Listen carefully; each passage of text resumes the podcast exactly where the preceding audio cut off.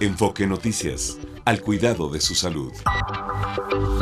Vamos pues ya a conversar con el doctor Jorge Eduardo Cosío Aranda, presidente de la Sociedad Mexicana de Cardiología, médico cirujano por la UNAM y, bueno, muchas eh, otras actividades y conocimientos que ha adquirido a lo largo de su carrera. Él dice, voy a leer textual, eh, la salud, dice el doctor Jorge Eduardo, un derecho de todo ser humano. La pregunta es cómo generar un compromiso constante en lo individual y en lo colectivo que llegue a todos. Y cuánta razón tiene el doctor Jorge Eduardo Cosío Aranda. Doctor, buenas tardes. ¿Cómo está, Adrianita? Buenas tardes. Mucho gusto saludarles a ti, a tu a tu público. Igualmente, y, tuyo también, este público que te quiere escuchar, porque le comentaba a nuestro auditorio las estadísticas de defunciones registradas por el INEGI y, la principal causa de muerte eh, ha sido pues fallaste corazón, como decía Cuco Sánchez, ¿no? Sí, entonces, este, eh, bueno, ¿qué, qué, ¿qué puede provocar un infarto del corazón? Fíjate, Adrianita, que, que para empezar sí es cierto que las enfermedades del corazón eh, son la primera causa de muerte, no solamente en México, sino en todo el mundo desde hace muchos años. Por eso ahí, aparte de fallaste corazón, estamos fallando todos en prevenirla, porque la enfermedad del corazón eh, no es nada más el infarto, pero sí eh, fueron 18 millones de personas que se murieron el año pasado y anualmente entre 17 y 18 millones, cuando tenemos sin duda eh, eh, 7 millones que murieron de COVID en tres años. Es decir, la verdadera pandemia es la enfermedad del corazón. Sí. A ver, perdón, una pausa. ¿Cuántas personas dijiste, doctor Eduardo Cosío Aranda? 18 millones de personas. 18 millones de personas el año pasado fallecieron en, México. Todo el mundo. Ah, en todo, el, mundo. Ay, me asusté. En, México, sí, no, en México las defunciones, pues eh, se eh, obviamente ocupa el primer lugar, pero la primera causa de muerte a nivel nacional con casi 100 mil, 97 mil, un poquito más de defunciones por enfermedad del corazón. Más que... Ahora cuando, Sí, perdón. No, no, no, más que COVID, pero en tres años de la COVID, la COVID en el mundo mató 7 millones y las enfermedades del corazón 7 millones en tres años mm. y la enfermedad del corazón 18 millones cada año. Entonces podemos ver realmente lo que es una pandemia, que es una pandemia crónica y como tú dijiste ahorita, el infarto del miocardio efectivamente es, la enfermedad, es una enfermedad frecuente, y tiene que ver con otros factores de riesgo como el tabaco, la diabetes, la presión alta, la obesidad, el colesterol alto, que son en términos generales muchas de ellas modificables. O sea, que podemos modificar el hábito y si ciertamente seguiremos siendo diabéticos, pero bien controlados, no nos morimos del corazón, o hipertensos o con colesterol alto. Doctor, eh, otra cosa, eh, ¿cuáles son las causas que pueden provocarnos un infarto a los seres humanos? Pero eh, enfoquémonos en México porque también hablamos de diferente alimentación, la genética, la obesidad, etcétera. Por favor. Bueno, justamente las que mencionas, la genética es es fundamental. Aquel que tenga una un papá, una mamá, un hermano, familiares cercanos que padecieron un infarto, pues estamos propensos y estamos justamente en la línea para infartarnos. Pero también el que fuma, el que es diabético, el que es hipertenso, el que tiene colesterol alto y el que es obeso y no hace ejercicio. A propósito de la obesidad, México ocupa el primer lugar ya mundial de obesidad. Es decir, somos somos eh, mucho más obesos que en cualquier otra parte del mundo. Estas causas son las causas de, de, directas que se relacionan o están asociadas a que se presente un infarto. Si ahí se presentan otras causas, otra, hay otros fenómenos, por supuesto que sí.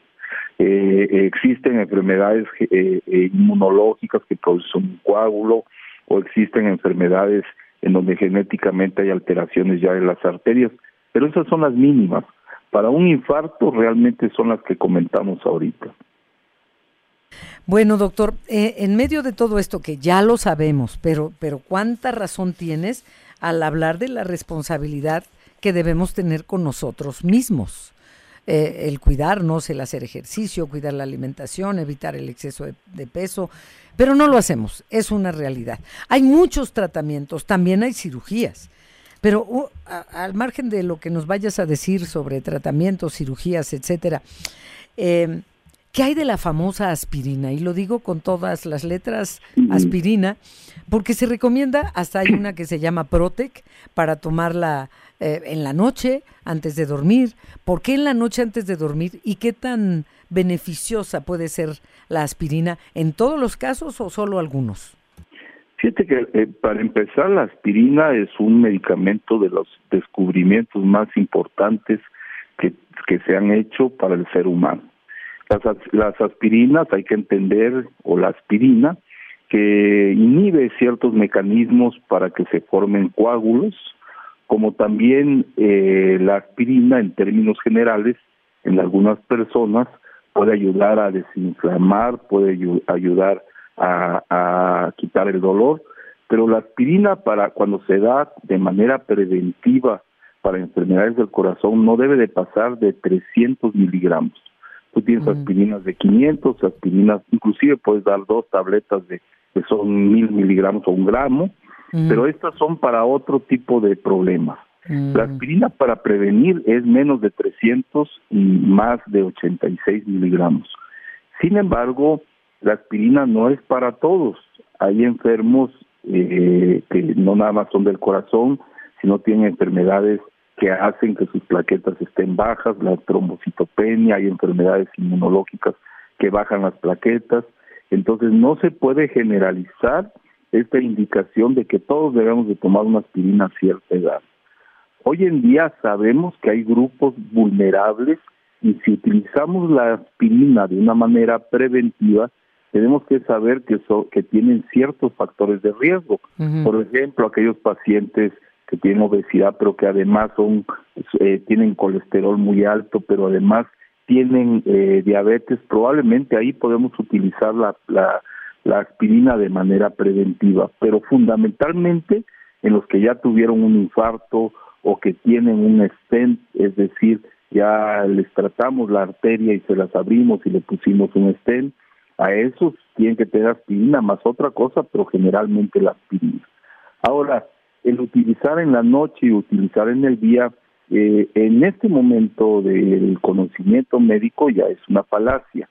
Eh, eh, utilizarlo en la noche se había propuesto así fundamentalmente porque la aspirina necesita absorberse mejor, pero también se catalogaba que los infartos son más frecuentes a las horas de la mañana, entonces que la prevención podía ser mayor.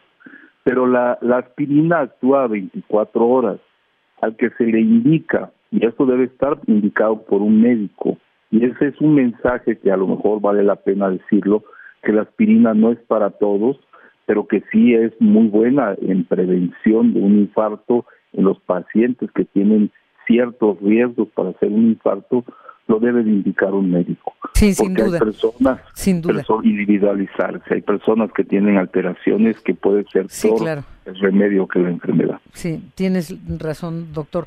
Eh, ya para despedirnos, bueno, el tema es muy extenso, ya sabemos mm. cuáles son los factores de riesgo, pero ¿qué nos puede alertar que a lo mejor no nos hemos atendido y no necesariamente la obesidad, también hay personas que no están obesas y sufren infartos, hay personas que no fuman y hacen ejercicio y sufren infartos. O sea, ¿en, eh, ¿cuáles serían los síntomas que nos alertarían que, que, que, algo no anda bien en nuestro corazón? Por favor, doctor, ya para despedirnos. bueno, eh, aquí tengo que decirlo claro, que el paciente que se infarta, una gran mayoría no tiene síntomas previos y eso es importante porque precisamente tenemos que atender nuestra salud de manera preventiva con todos los factores de riesgo que ya mencioné y con un médico.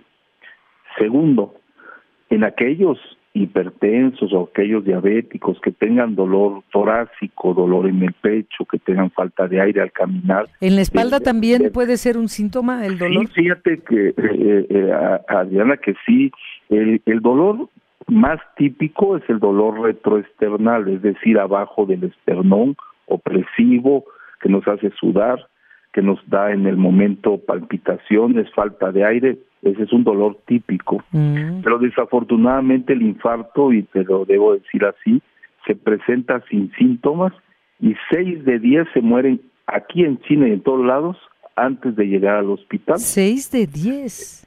Quienes sobreviven un infarto ya llevan... Sobreviven entre cuatro y cinco, o sea, entre 40 y 50% por ciento, un infarto del miocardio. Pues hay que cuidarnos, doctor.